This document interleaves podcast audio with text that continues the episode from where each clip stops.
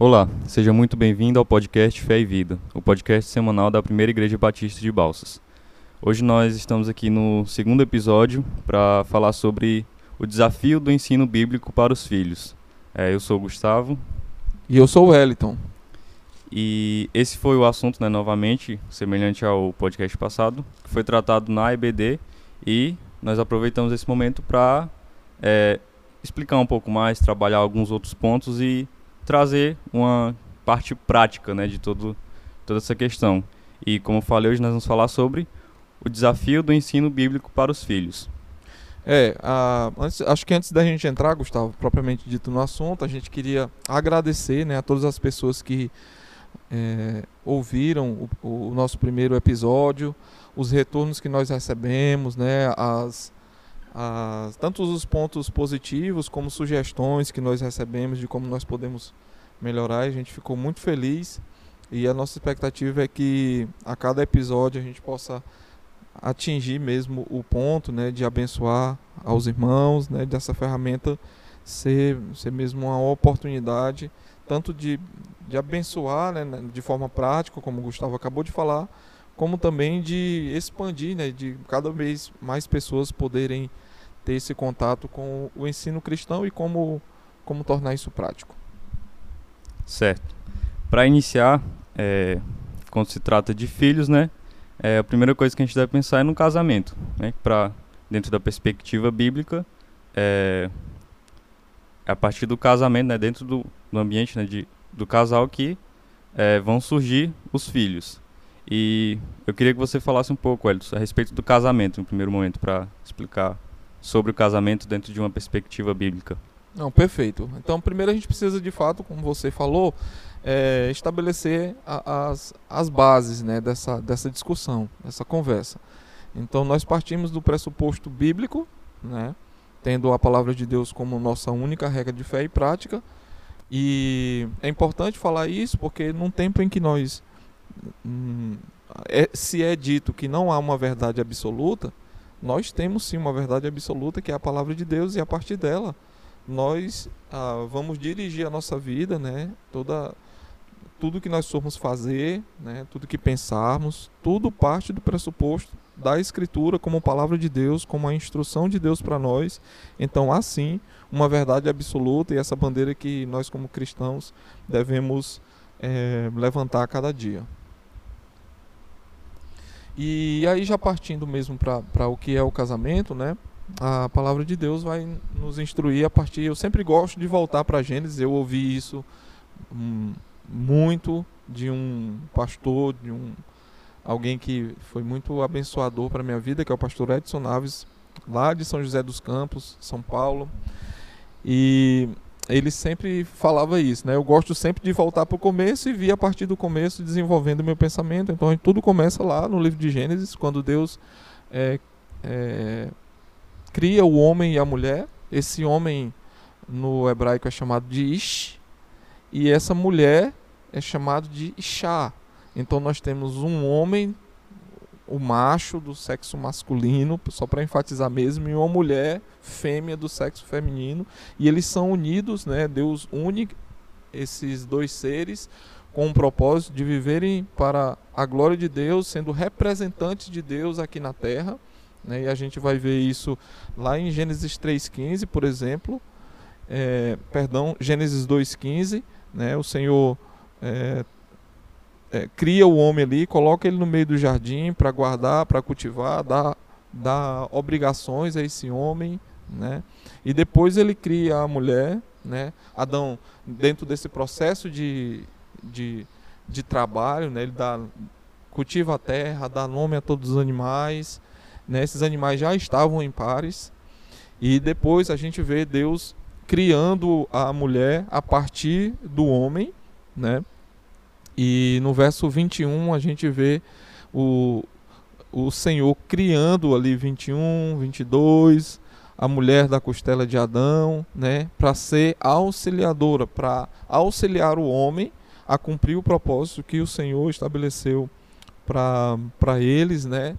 E, e, casamento é isso, é a união de dois homens, e aí no finalzinho do capítulo 2, nós vemos então no verso 24: Por isso deixa o homem, pai e mãe, e se une a uma mulher, tornando-se os dois uma só carne. Então, Deus estabelece um padrão, né, que a gente de novo não pode fugir, o padrão de um casamento, um homem e uma mulher unidos em um propósito de viver para a glória de Deus e cumprirem, né, a, através dessa união, é, viverem um ambiente de cumplicidade, cada um entendendo o seu papel e ambos vivendo para a glória de Deus. Muito bom, né? E você falou da questão também é, que eu achei interessante, que hoje é dito muito, né, que não há essa verdade absoluta, que não existe, né? Essa verdade absoluta, mas nós temos é, a Bíblia, que ela é nosso manual né, de fé e prática, e ela estabelece também as bases da família, né? Como, desde Gênesis, como você falou, da união de um homem e de uma mulher. Então essa é a base, digamos assim, para o casamento, para o surgimento da família. Exato. E qualquer coisa que fuja a isso, foge um princípio ah, estabelecido na palavra e, portanto, não deve ser, não é a verdade absoluta. A verdade absoluta é aquela que nós temos estabelecida na palavra de Deus. Certo. É, partindo para um outro ponto aqui, que é, acho que o, o tema central do, daquilo que a gente vai discutir hoje, é dentro dessa união né, do casamento surgem os filhos. E o que que você pode falar sobre, a respeito dos filhos, né, dentro dessa perspectiva bíblica da família? Perfeito. Em Gênesis 1, 28, nós temos então Deus abençoando o homem e dizendo para eles: Sede fecundos, multiplicai-vos, enchei a terra. Então nós temos aqui o Senhor ah, dando para o, o, homem e a mulher, né, esse, essa, essa ordem, né, essa, aquilo que, que surgiria a partir dessa união do sexo dentro do casamento, né? É, é, é preciso que se frise isso como uma, a bênção do Senhor, o sexo dentro do casamento. E a partir dessa união do homem e da mulher, até porque só é possível, é, de fato e de verdade, se ter filhos dentro dessa união né, do, da, do sexo, dentro do casamento, da união entre o homem e a mulher. Né? Então, é importante lembrarmos e, e vermos como a Escritura vai nos apontando isso, dos filhos serem um presente de Deus para nós. O Salmo 127, inclusive, vai falar sobre isso, né, que herança do Senhor são os filhos. Né? Então, os filhos são um presente de Deus, já que o, o casal se propõe a viver para a glória de Deus. Então, dentro dessa união, nesse ambiente criado por Deus, então, os filhos nascem e eles são um presente, uma herança do Senhor. E, e, e eu, olhando para minha própria experiência, né, de fato, os meus filhos são um grande presente de Deus para a minha vida, para a vida da minha família. E como é, é, é, gratificante quando a gente vê a palavra sendo mesmo cumprida ali, os filhos sendo esse presente de Deus para nós. E aí, ah, como responsabilidade né, de, do pai e da mãe, né, a gente vê que Deus ordena que eles, esses filhos devem ser criados sob a instrução da palavra de Deus. O Salmo 119 é um salmo muito conhecido nosso, e ele fala dessa de como a, a, a palavra deve ser a ferramenta de instrução dentro do lar e dentro de qualquer ambiente da igreja, né, e pessoalmente, e ele vai falar que a lei do Senhor é perfeita, restaura a alma, né, o testemunho do Senhor é fiel, dá sabedoria aos simples, os preceitos do Senhor são retos, alegram o coração, enfim, ele vai é, nos mostrando como a palavra de Deus ela é essa ferramenta e, e a ferramenta útil e mais eficaz para os pais abençoarem seus filhos, para instruir seus filhos, para gastar tempo com ele. Então, de novo, quando a gente volta do ponto de vista lá lá atrás de não ter uma verdade absoluta, nós de novo, e é uma é, é uma uma coisa que a gente vai continuar sempre repetindo, nós temos a palavra e por vezes nós ah, nós vemos pais se perdendo em filosofias, em achismos, em num ambiente de de maus conselhos ou de, mal, de maus exemplos, né? E ficam meio que tateando, rodando em círculos, falhando na instrução aos filhos, ou por vezes por, por causa de uma experiência ruim que alguém próximo a ele teve, então ele não sabe muito o que fazer.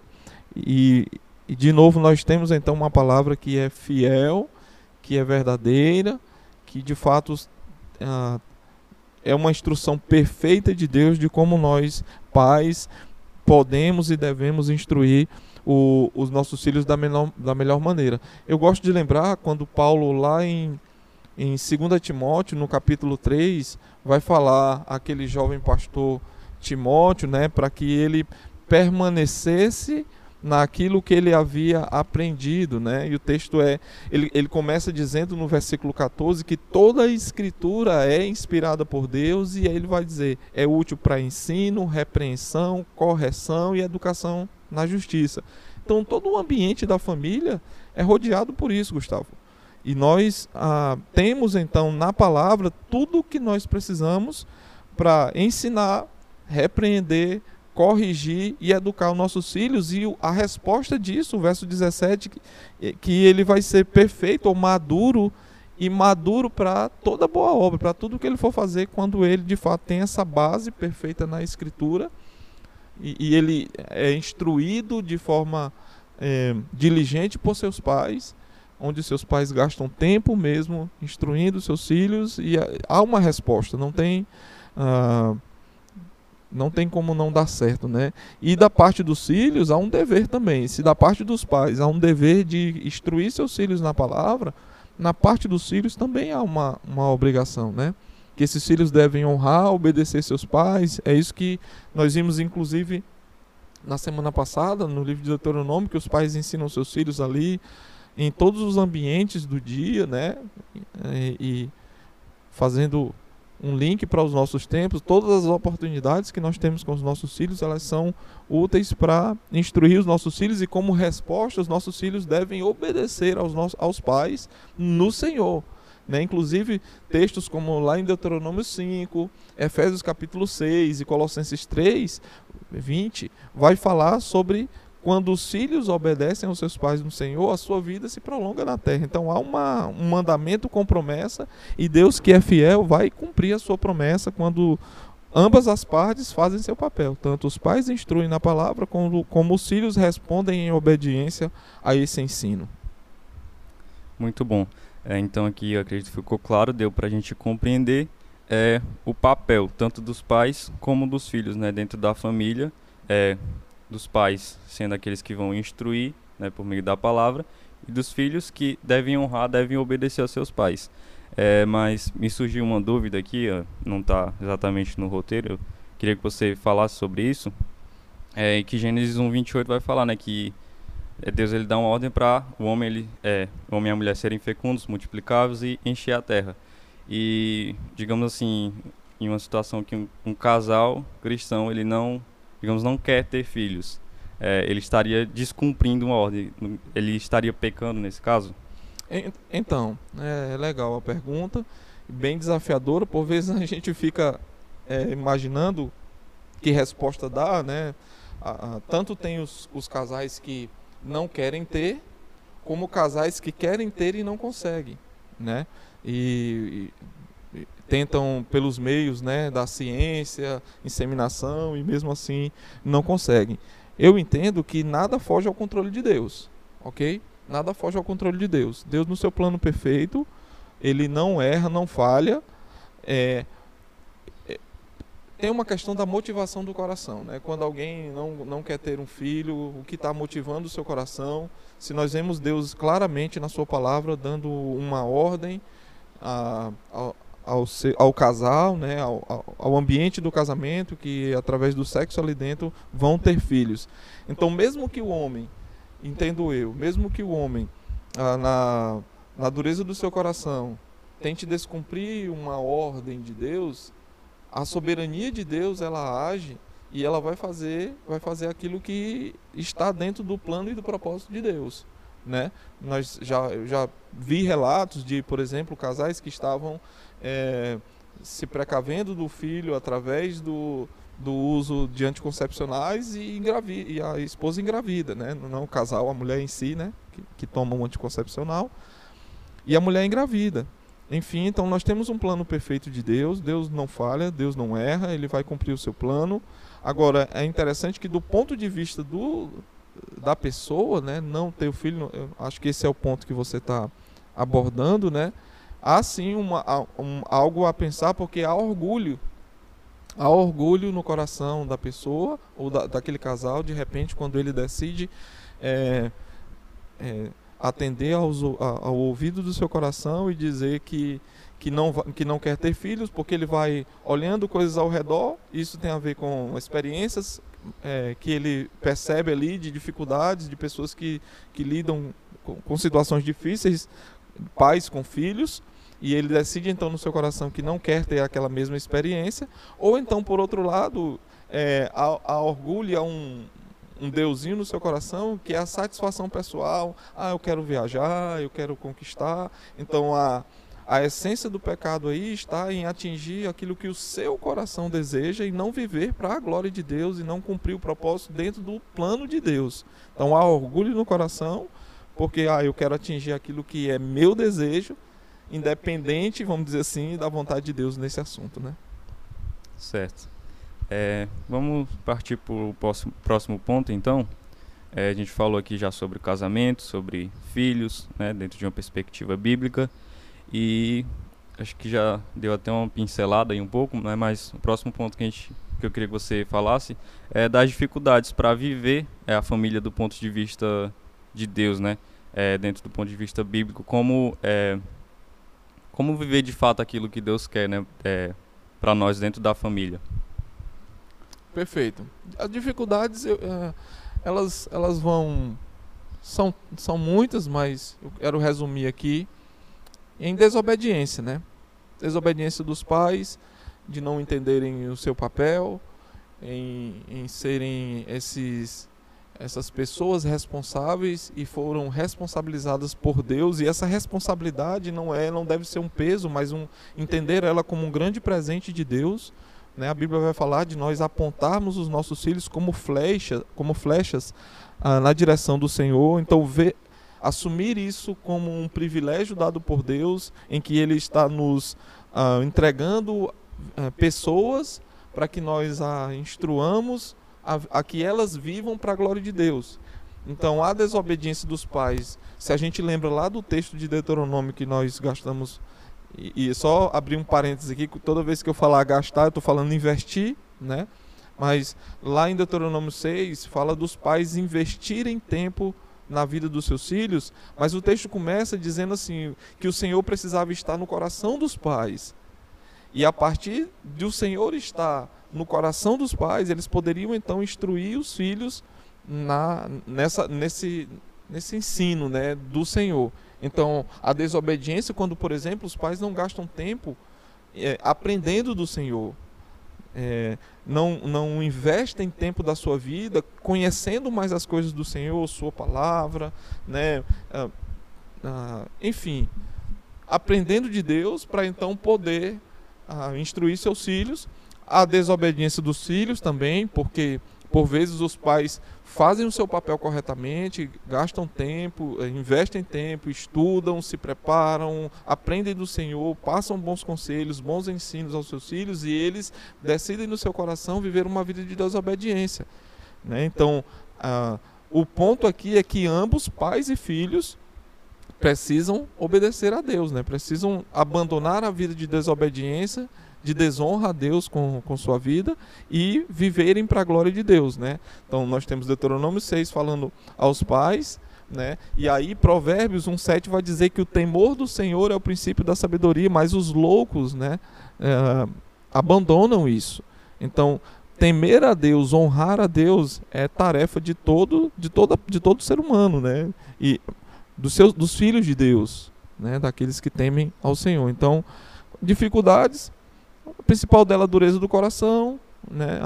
A, a, a, o desejo de viver uma vida para si, que agrada tão somente a si.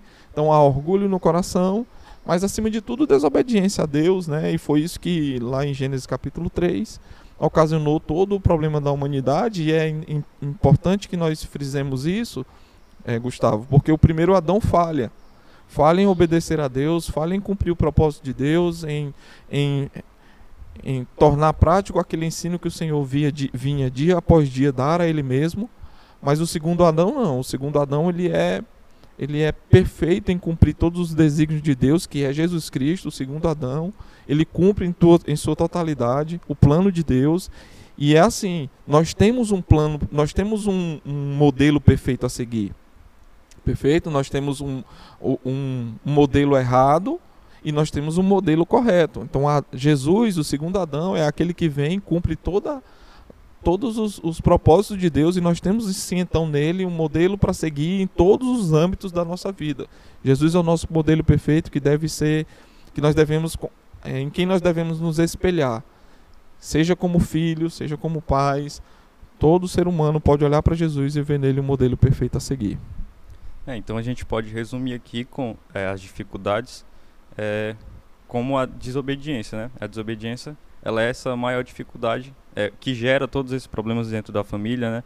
A desobediência em primeiro lugar a Deus, né? Porque a partir do momento que nós é, nos propomos a obedecer, fazer a vontade do Senhor, é, nós vamos cumprir o nosso papel, né? Dentro da família, porque é da vontade do Senhor também, né? Que nós cumpramos esse papel dentro da família, tanto como filhos, como pais. Perfeito, perfeito. E partindo aqui para encerrar, né? E trazer uma parte prática, que é a nossa ideia também, né? No podcast. É, a gente viu aqui já que as dificuldades encontradas é, dentro do ambiente de família é a desobediência. E o que, que nós podemos fazer diante disso para vencer essas dificuldades? Quais são os conselhos que você daria? É, se o, se o nosso problema é a desobediência, o antídoto para vencer isso é a obediência. Né? Temer a Deus, viver para a sua glória, cumprir o, o bom propósito, uh, seja pessoalmente, mas nós, no nosso ponto aqui, no ambiente do lar, é onde cada um cumpre seu papel. E se eu pudesse dar pelo menos quatro conselhos dentro desse ambiente, eu diria em primeiro lugar, estude, né? Primeiro, primeiro ponto é a gente gastar tempo ou investir, investir tempo com a palavra de Deus, com bons livros, né? Não, não, não ache que o, aquilo que você escuta uma vez por semana lá na igreja que é a palavra de Deus também, mas que é suficiente para você tão somente, ah, então eu posso ir para casa, viver minha, minha vida durante a semana e fazer minhas coisas, porque eu ouvi no domingo o pastor pregando lá. Não, nós temos uma responsabilidade diária de estudar a palavra de Deus, né, de investir tempo com a, com a palavra de Deus e, e ler bons livros. Né? Nós temos muitos bons livros e que podem a, a ajudar você, tanto pessoalmente como na instrução de filhos. Se você tiver interesse, deixe o um comentário aqui. A gente pode também deixar algumas sugestões de livros para você é, estudar mesmo e, e tenho certeza que vão lhe ajudar. Em segundo lugar, ore. Reavalie sua vida de oração, sua agenda de oração. Quanto tempo você investe em oração? Por você mesmo, por seus filhos? Como tem sido sua vida de oração? ela tem sido uma vida constante? Você tem orado apenas quando você está nos cultos públicos? Sua vida de oração se resume àquela oração que você faz ali na hora do alimento ou uma para cumprir uma tabela antes de dormir? Então reavalie sua vida de oração. Se de um lado você tem que estudar, sua vida de oração também precisa ser uma vida pujante. Olhe para Jesus. Jesus, como de costume, nós vamos ver nos evangelhos várias expressões assim, como de costume Jesus só é, se reserva para orar. Então, gaste tempo, invista tempo em oração. Busque boas referências né, na igreja. Olhe para casais que podem ajudar você. Nós temos replicado muito o termo discipulado, e discipulado é uma ferramenta de Deus, assim, muito útil para ajudar famílias, casais, maridos, esposas a viverem uma vida para a glória de Deus. Então, busque boas, referências. Ah, Eclesiastes vai dizer que é melhor serem dois do que um, né? Se um cair, o outro levanta. Então é importante que você esteja com alguém, divida suas lutas com alguém, divida suas, suas dificuldades na criação de filhos com alguém, busque ajuda para que essa pessoa também possa andar com você né, e, e ajudar você. E por último, pratique. Né? Não adianta você ter muita informação na mente se você não, não cria desafios e não sai para a prática. Né? Na semana passada nós falamos do culto doméstico. Então, ah, quantos conseguiram nessa semana, por exemplo, colocar o culto doméstico em prática? Então não adianta nada se você ouvir um, podcast, você ouve uma mensagem na igreja, durante a semana você não coloca em prática. Então é importante, é preciso, é necessário, na verdade, que você vá para a prática. Não procrastine, não deixe para amanhã. Né? Não fique só no campo da informação. Seja diligente. Então essa é a nossa nosso nosso conselho, a nossa orientação. É um desafio para mim, é um desafio para o Gustavo, é um desafio para você que nos ouve aí também, é um desafio para todos nós. Mas à medida que nós compreendemos o quanto isso é importante e, e caminhamos para a prática, há bênção na nossa vida, eu não tenho dúvida. Certo, e para encerrar, é, vamos fazer aqui um resumo de tudo que a gente falou hoje, né?